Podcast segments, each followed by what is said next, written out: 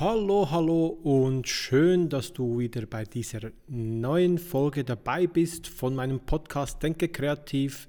Ähm, heute mit der Folge 7 und heute geht es um das Thema, wie ich mein Geschäft, mein Business, mein Fotobusiness aufgebaut habe oder wie ich es halt gemacht habe, wie ich da vorgegangen bin, um mein Business halt etwas wachsen zu lassen oder ob ich bestimmte Techniken verwendet habe und so weiter. Ich habe dir in der letzten Folge auch schon ein bisschen erzählt, ähm, wie ich so zu meinen allerersten Aufträgen gekommen bin.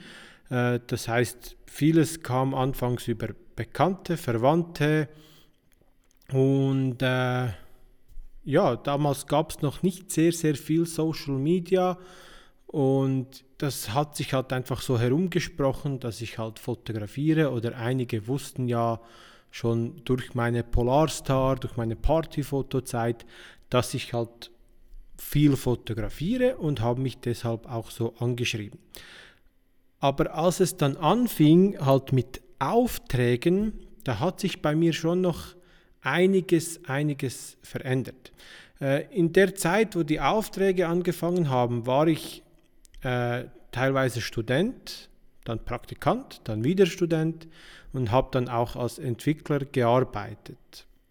Ähm, das hat, ich, ich habe eigentlich mein, ich sag mal, mein Business habe ich etwa, ja, ich denke, es waren etwa zehn Jahre lang aufgebaut, bevor ich mich dann selber zum Schritt entschieden hatte, oder bevor ich fast gedrängt wurde, ähm, mich richtig, richtig, also vollständig selbstständig zu machen. Ja, wie, wie lief das bei mir? Ähm, was habe ich da gemacht? Wie habe ich die Zeit investiert? Wie bin ich an weitere Aufträge gekommen und so weiter? Ähm, wie schon gesagt, zu der Zeit, als ich mit, der, mit, der, mit den Aufträgen angefangen hatte, gab es nicht viel Social Media. Also Instagram war so am Anfang, Facebook war am Anfang, also für Europa zumindest. Und ich muss auch da ganz ehrlich sagen, ich hatte nicht viel Ahnung von Social Media. Äh, ich glaube, hätte ich damals noch etwas mehr Ahnung gehabt oder wäre, wäre ich von Anfang an schon mit dem richtigen Wissen dahin gegangen, ich hätte noch viel mehr rausholen können. Aber hey, so ist das. Ähm, das Tolle ist ja auch, dass jemand, je nachdem, wo du lebst, äh, läuft das Ganze auch immer etwas anders ab, über Beziehungen, über Bekanntschaften und so weiter. Ähm, ich habe halt wirklich sehr, sehr viel Zeit investiert in den Aufbau meines Business. Das etwas vom ersten, was ich gemacht hatte, war eine gute Suchmaschinenoptimierung zu machen. Und zwar habe ich mich da nicht darauf konzentriert, auf ein, eine große Region zu gehen, sondern in einer bestimmten Region sehr spezifisch zu sein. Also ich wollte jetzt nicht irgendwie mit Suchbegriffen wie zum Beispiel Fotograf in Europa äh, oder einfach nur als Fotograf gefunden werden, sondern vielleicht zum Beispiel Fotograf für Porträts in Luzern. Und so habe ich damals meine Suchmaschinenoptimierung auch gemacht. Ich habe zu Beginn sehr, sehr, sehr viele Blog-Einträge geschrieben. Damals war es noch so, ich weiß nicht genau wie das heute ist, muss ich dir ganz ehrlich sagen, aber damals war es noch so, dass du halt mit vielen Blog-Einträgen für die Suchmaschinen interessanter warst und du dann höher gerankt wurdest. Also du wurdest halt eher gefunden. Und so habe ich dann wirklich fast, also alle paar Tage einen Eintrag geschrieben, hatte dann relativ schnell 50 bis 100 Einträge zusammen mit verschiedenen Suchbegriffen, so dass ich auch ziemlich, ziemlich gut gefunden wurde. Und ja, bei mir lief das ja alles nebenbei. Das heißt, ich hatte zum Beispiel in meinem Praktikum äh, 8,5 Stunden Arbeitstag von Montag bis Freitag und je nachdem kam dann am Wochenende mal ein Auftrag dazu oder auch unter der Woche. Und ich habe dann halt geschaut, dass ich mir genügend Stunden aufbaue, dass ich dann auch mal einen Nachmittag oder ein paar Stunden fehlen kann. Das Gute daran war, dass ich halt im Praktikum, wo ich war, äh, flexible Arbeitszeiten hatte.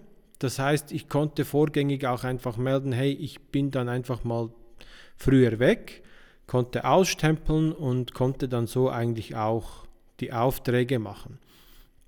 Und das ging zu Beginn relativ easy, weil ich ja, ja, weil ich ja halt nicht sehr viele Aufträge hatte, sagen wir es mal so. Und dann ging es ja weiter, dann fing ja das Studium an und dort äh, wurde es dann schon auch zeitintensiver.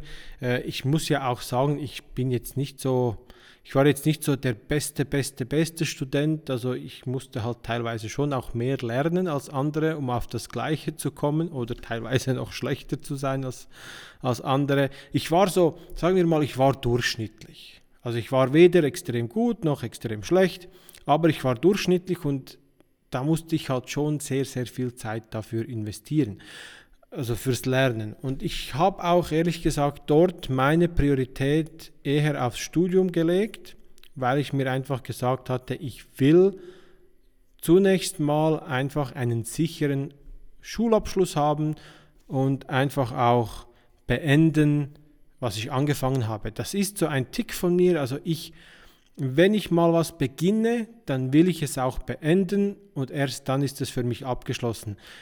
Manchmal ist das nicht gut. Also ich, ich finde, ich hatte auch ein paar Dinge, wo ich vielleicht jetzt im Nachhinein sage, ich hätte besser früher damit aufgehört. Ich kann jetzt spontan kein Beispiel nennen, aber ich weiß, es gibt solche Dinge, wo ich früher hätte sagen sollen, hey, es macht keinen Sinn, ich höre damit auf, ich mache etwas anderes. Aber das ist halt so ein Ding von mir, dieses Beenden von Dingen, weil es dann einfach komplett ist. Und so war es halt auch mit dem Studium. Ich wollte das Studium unbedingt beenden, aus diversen Gründen halt auch mit dem, mit dem Gedanken, äh, halt etwas Sicheres zu haben, sage ich mal. Und ich sage mal, wenn du Elektroingenieur bist, dann hast du schon was Gutes in der Hand. Aber nichtsdestotrotz habe ich mich natürlich immer wieder ähm, darum bemüht, Aufträge zu kriegen, habe auch immer wieder die Ohren etwas offen gehalten äh, und wenn irgendjemand irgendwo Bedarf nach einem Fotografen gemeldet hat, dann habe ich da schon auch gesagt, hey, ich mache solche Dinge auch. Und wie es halt ist, ich habe am Anfang auch vieles ausprobiert, viele verschiedene Aufträge gemacht und vieles lief aber auch über Zufälle, muss ich auch ganz ehrlich sagen. Also äh, am, zur richtigen Zeit, am richtigen Ort sein und vieles hat dann auch Kettenreaktionen ausgelöst. Beispielsweise war es so, dass der jetzt muss ich das richtig sagen, der Ex-Freund der Schwester, also ist egal, also irgendwie so eine dritte Bekanntschaft, der ein Immobiliengeschäft hat, ähm, hat mit mir mal geredet, hat gesagt, ja, würdest du sowas auch machen? Und da habe ich gesagt, ja klar, wieso nicht? Und dann habe ich auch so angefangen, zum Beispiel Immobilien zu fotografieren. Das habe ich dann auch vier, fünf Jahre gemacht, ähm, bis sie dann aus irgendwelchen Gründen jemand anderen hatten. Vielleicht wurde ich dann irgendwann zu teuer oder sie haben es selbst übernommen, weil es flexibler war und so weiter. Und so habe ich dann eigentlich halt eben von verschiedenen Seiten her Ressourcen geschöpft und geschaut, woher ich Aufträge kriege und am Anfang halt auch vieles angenommen. So, und jetzt war ja eben noch das Studium. Also die Fotografie, die nahm halt viel Zeit in Anspruch, auch die Nachbearbeitung, wie es halt so ist. Und da stellte sich dann bei mir die Frage, okay, wie kann ich das alles unter einen Hut bringen? Und bei mir war dann das Thema Effizienz. Ich wusste halt auch von, meinem, von meinen Gedankengängen her, ist es halt so, dass ich als Softwareentwickler äh, sehr vieles gerne automatisieren möchte. Es gibt Dinge, die sollte man nicht zwingend automatisieren, äh, weil es einfach dann an der Persönlichkeit vom Ganzen mangelt. Aber alles, was in der Bearbeitung war, konnte ich teilweise gut automatisieren, um dort halt schneller und effizienter zu sein. Beispielsweise, ein simples Beispiel kann ich dir zum Beispiel sagen. Ähm, ich kenne Leute, die laden zum Beispiel ihre Bilder auf den PC mit der gleichen Software, die wählen die Bilder aus und bearbeiten sie alle mit der gleichen Software, zum Beispiel Adobe Lightroom. Äh, und nichts gegen Lightroom. Äh, je nachdem, wie viele Bilder du hast, reicht die Geschwindigkeit völlig aus. Ich habe aber festgestellt, wenn ich drei verschiedene Programme verwende, bin ich etwa, sage jetzt mal, ein bis zwei Stunden schneller pro Hochzeit, wie wenn ich alles mit einer Software mache. Und so war es dann bei mir, dass ich zum Beispiel eine Software verwendet habe, um Bilder auf den PC zu laden. Eine zweite Software habe ich verwendet, um die Bilder zu sichten und auszuwählen und habe dann nur die ausgewählten und gesichteten Bilder dann ins Lightroom geladen, um diese dann fertig zu bearbeiten. So hat also ein, zum Beispiel ein Rechenbeispiel. Wenn ich Bilder mit, dem PC, mit, mit Lightroom auf den PC kopiert hatte, dann ging das vielleicht pro Hochzeit 20 Minuten. Mit der einen Software, die ich nur dafür verwendet hatte, ging es vielleicht 5 Minuten. Das Auswählen der Bilder dauerte mit Software, mit Lightroom zum Beispiel 5 Stunden und mit der anderen Software vielleicht 2. Und das Bearbeiten, das ging dann natürlich mit Lightroom am schnellsten, aber ich habe dann auch nur die Bilder hoch, also in, ins Lightroom geladen, die ich auch wirklich, bearbeiten will. Und diese Effizienz hat sich bei mir in diversen Bereichen dann weiterentwickelt. Beispielsweise, um eine Übersicht der Kunden zu haben, habe ich da oder Anfragen zu haben, habe ich äh, mir ein Evernote Notizbuch erstellt, wo alle Anfragen auch automatisch hineingehen. So hatte ich immer die Übersicht. Genau. Und später kamen dann halt noch weitere Tools dazu, wie zum Beispiel Motibodo, bei dem ich mit Lightroom nochmals viel, viel schneller war, als wenn ich von Hand alles gemacht hatte. Und das, mein Ziel war es immer, wenn ich Anfragen gekriegt habe, dass die innerhalb wenigen Stunden schon beantwortet sind. Das gibt, es gibt da natürlich zwei Theorien. Es gibt eine Theorie, wo die sagen, also es gibt die einen, die sagen, ja, weißt du, wenn du sofort antwortest, dann machst du dich ja zu, ähm, wie sagt man dem, dann bist du ja zu greifbar. Wenn du so schnell antwortest, dann könnte das so rüberkommen, als hättest du ja nichts zu tun. Das ist die eine Variante. Die andere Variante, also dieses Problem mit, ja, wenn ich nichts zu tun habe, dann könnte es so wirken, ja, der ist ja nicht wirklich gut, weil wenn er gut wäre, hätte er ja viel zu tun äh, und könnte die Anfrage ja nicht so schnell beantworten, wie er das jetzt macht. Aber die andere Seite ist, wenn du natürlich schnell antwortest, dann weiß der Kunde auch, hey, wenn ich mal was von dem brauche, dann geht das nicht zwei bis drei Tage, bis ich eine Antwort kriege, sondern dann geht das maximal einen Tag. Und das war zum Beispiel bei vielen Brautpaaren so, dass die mich halt deswegen auch gebucht haben. Weil die hatten, jedes Brautpaar fragt vielleicht zwei, drei, vier Hochzeitsfotografen an. Und ich hatte Brautpaare bei mir, also ich hab, bin mit denen zusammengesessen und hatte eigentlich schon die Zusage und die haben mir gesagt, die hätten vor einer Woche verschiedenen Fotografen geschrieben und bisher haben ihnen zwei von fünf eine Antwort geschrieben. Und das hat sie dann auch gestört, was auch verständlich ist, weil ich finde, so nach fünf Tagen sollte man sich dann schon gemeldet haben.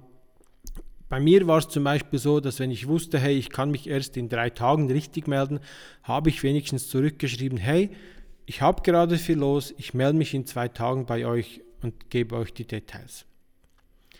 Und das hat den Leuten eigentlich ziemlich gut gefallen. Und dann ging es bei mir halt auch immer darum, wie kann ich das Erlebnis für meine Kunden stets verbessern? Oder mit den Mitteln, die ich habe, äh, wie kann ich schauen, dass sie danach nach Hause gehen und sagen können, hey, cool, das war schön. Ein Beispiel äh, ist zum Beispiel, wenn ich Vorbesprechungen hatte für Hochzeiten. Ich hatte damals ja kein Studio und da, darüber habe ich auch neulich mit einer Fotografin-Kollegin geredet, die mir gesagt hatte, ja, aber weißt du, du hast ein Studio, du kannst ja mit dem Studio ähm, punkten und so. Natürlich, das habe ich jetzt, aber früher hatte ich das nicht. Und was habe ich gemacht? Ich habe ein schönes Hotel gesucht oder eine schöne Bar, habe teilweise dort auch angerufen und gesagt, hey, gibt es hier nur ein Plätzchen, wo ich ganz, ganz ruhig mit dem, mit dem Pärchen sitzen kann, damit wir alles in Ruhe besprechen. ähm, habe auch einen Tisch reserviert, so dass wenn wir dann angekommen sind, dass dann schon bereit stand, hey, ihr könnt dort und dort sitzen, äh, gibt ein schönes Ambiente und so weiter. Ist natürlich was anderes, wie wenn man irgendwo in einer Bruchbude oder in einem hinterletzten Loch mit dem Brautpaar zusammensitzt. Und das gleiche habe ich dann auch gemacht, wenn ich die Bilder abgegeben habe. Wir gingen dann auch irgendwo in ein Hotel, in eine Lobby, in ein Restaurant, was auch immer. Und ich habe dann zum Beispiel meinen Laptop mitgenommen. Auf dem Laptop waren dann die Bilder, die ich dann dem Brautpaar gezeigt habe. Und so konnte ich dann halt auch gleich die Reaktion schauen. Das Brautpaar musste nicht unnötig lange warten, ähm, um die Bilder zu sehen. Was ich zugeben muss, bei mir war und ist nach wie vor so, dass die Lieferung der Bilder zwei bis drei Monate dauert, für, also für Hochzeiten. Das hat aber auch bestimmte Gründe. Einer dieser Gründe ist zum Beispiel bei mir, dass ich nach einer Hochzeit die Bilder etwa einen Monat gar nicht groß anschauen will, weil ich selber beim ersten Betrachten dieses Erlebnis haben möchte, ähm, wie sieht das Brautpaar die Bilder zum ersten Mal. Und deswegen geht es halt etwas länger. So, und dann, also so war es halt während des Studiums. Die Aufträge waren ja noch überschaubar, ähm, konnte sich auch, auch gut decken mit, mit all dem. Dann war ich ja mit dem Studium fertig, die Aufträge haben mittlerweile zugenommen und da kam ich teilweise wirklich in zeitliche Engpässe das, das war halt effektiv so. Aber was bei mir halt war, ich habe halt auch auf viele Sachen verzichtet. Ähm, aufgrund meiner Fotokarriere, aber ich mache dir dazu dann noch eine einzelne Aufnahme, weil es da wirklich viele Dinge gibt, die ich, wo ich glaube ich sagen kann, dass ich verzichtet habe. Beispielsweise ging ich während der Sommerferien öfters mal, öftermals nirgends weg, weil ich halt dann Hochzeiten hatte und auch wenn die jeweils nur ein Tag pro Woche sind, erlaubt es dir das trotzdem nicht, zum Beispiel zwei Wochen irgendwo hinzufahren. Und ähm, irgendwann war es dann zeitlich schon etwas knapp. Und dann habe ich mir einfach zum Beispiel Leute gesucht, die für mich die Bilder in meinem Stil bearbeitet haben. Das Gute dabei war dann, dass ich die Bilder selber nochmals sichten konnte und nochmals meine Anpassungen machen konnte, die ich, ähm, die ich dann halt wollte. Ich habe dann nach dem Studium, habe ich dann ein Jahr äh, in einer Firma gearbeitet, ähm, wo ich halt nicht mehr so flexibel war, wie ich es zu Studiumszeiten gewesen bin. Äh, dort konnte ich halt nur am Wochenende oder wenn, dann musste ich einen Tag frei nehmen und das habe ich dann ehrlich gesagt auch gemacht, weil es mir das irgendwie wert war und weil ich halt auch mein, ich hatte Riesenfreude daran und weil auch mein Bauchgefühl gesagt hatte, ja, mach das, mach das. Äh, ist, ist, lange Geschichte äh, war das eigentlich dort, aber ich war ein Jahr in dieser Firma, habe dann aus diversen Gründen gekündigt und habe in einer neuen Firma gearbeitet, gearbeitet und dort habe ich dann von Anfang an gesagt, ich möchte 80 Prozent arbeiten. Oder ich habe, glaube ich, zu Beginn 90 Prozent und dann bin ich auf 80 Prozent runter. So konnte ich relativ schnell äh, Zeit aufbauen und hatte dort auch wieder flexible Arbeitszeiten, wo ich dann auch regelmäßig einfach auch mal zwei, drei Stunden weggehen konnte. Äh, ich habe auch von Anfang an gesagt, die Termine der Firma haben Priorität. Ich kann meine Termine früh genug anmelden und habe das dann auch so gemacht. Was allerdings war, ich habe dann wirklich diese Jahre, wo ich in, gearbeitet hatte als Softwareentwickler, da verlief mein Tag in der Regel so, ähm, morgens etwa halb acht aufstehen, ich war um 8 Uhr dann in der Firma, habe etwa bis 16, 17 Uhr gearbeitet, kam nach Hause, ähm, habe Abend gegessen, habe für den nächsten Tag in der Regel vorgekocht, je nachdem ging ich noch ins Training und dann von etwa, sagen wir mal, ja, wenn es jetzt mal angenommen, es gab kein Training, äh, dann habe ich um 18 Uhr noch Bilder bearbeitet und Aufträge gemacht und so weiter. War dann meistens etwa um 12 Uhr abends oder 1 Uhr morgens fertig, ging schlafen und um 7 Uhr morgens ging das Spiel dann wieder los. Und das habe ich mehrere Jahre so gemacht. Äh, ja, das, mein Vorteil ist, dass ich nicht extrem viel Schlaf brauche, also dass ich irgendwie mit sechs, sieben Stunden auskomme. Äh, ich würde zwar gerne etwas mehr schlafen, ganz ehrlich, aber irgendwie kriege ich das nicht hin. Egal wann ich zu Bett gehe, ich erwache immer um die gleiche Zeit und ich schlafe halt auch immer um die gleiche Zeit ein. Aber ich, was ich dir schlussendlich sagen möchte, war, ist, dass ich halt immer dran geblieben bin und ich habe mein Business sehr, sehr lange aufgebaut. Ähm, ein, ein sehr, sehr spannender Moment oder entscheidender Moment war für mich dann äh, an der Hochzeit eines Freundes, die ich fotografiert hatte. Und zwar war das, war das so, ähm, dass ich, äh, dass wir Kajak, also Kajaken gingen. Wir waren auf dem See in unseren Kajaks und er sagte mir dann so, hey, wir heiraten am Samstag und wir haben irgendwie festgestellt, wir haben noch keinen Fotografen das wäre doch noch schön. Hättest du Zeit und Lust, die Hochzeit zu fotografieren? Und ich dachte so, ja klar, Samstag geht in Ordnung.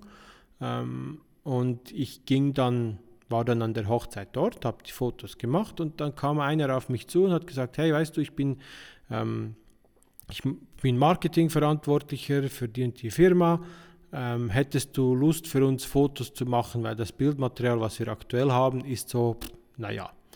Und ich dachte mir, ja klar, ja, das klingt super. Und dann sagt er mir so, ja, ähm, klingt gut, also dann melde ich mich bei dir und dann schauen wir uns wegen einem Termin um für ein Briefing. Und damals dachte ich mir so, ja, was Briefing? Ich meine, es geht um Fotos und was will ich da briefen? Und dann war ich dort.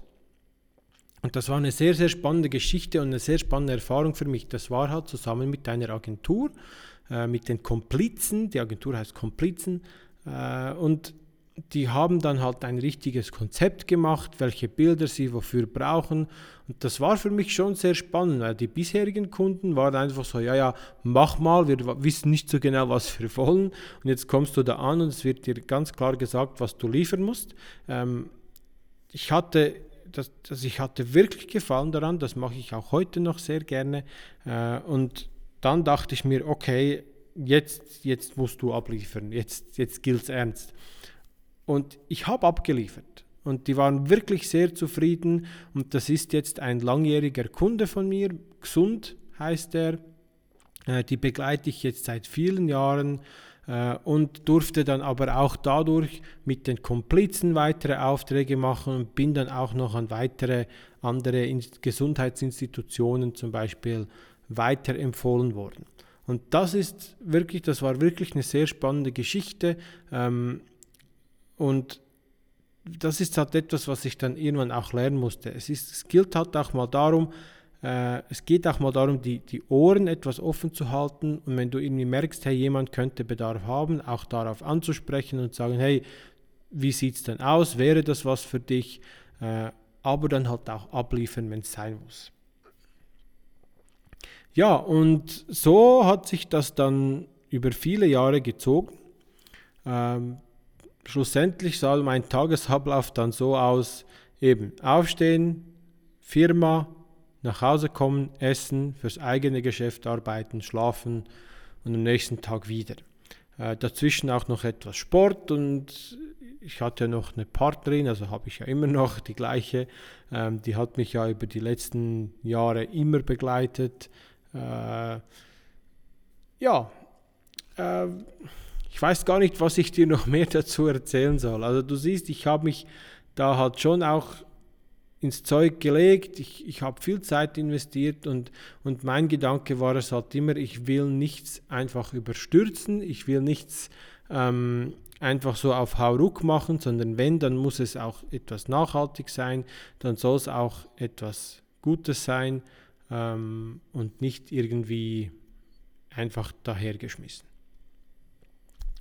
Ja, ähm, das wäre so etwa mein Weg gewesen oder respektive wie ich mein Business aufgebaut habe. Ähm, wie findest du das? Findest du es gut, schlecht? Ähm, gib mir gerne Feedback auf podcast.isedin.ch und wenn dir diese Folge gefallen hat, dann darfst du mir auch gerne eine Bewertung abgeben mit 5 Sternen auf iTunes oder Spotify oder wo du auch sonst diesen Podcast hörst. Ich würde mich sehr, sehr freuen. Empfehle diesen Podcast weiter oder mach auch gerne einen Printscreen und poste es in deine Stories und empfehle es deinen Freunden und Bekannten. Ich würde mich wirklich, wirklich riesig darüber freuen, damit dieser Podcast noch etwas mehr Reichweite kriegt, weil ich glaube, der Inhalt ist nicht so schlecht. okay, in dem Sinne, vielen Dank fürs Zuhören. Ich wünsche dir noch einen schönen Tag und bis zum nächsten Mal.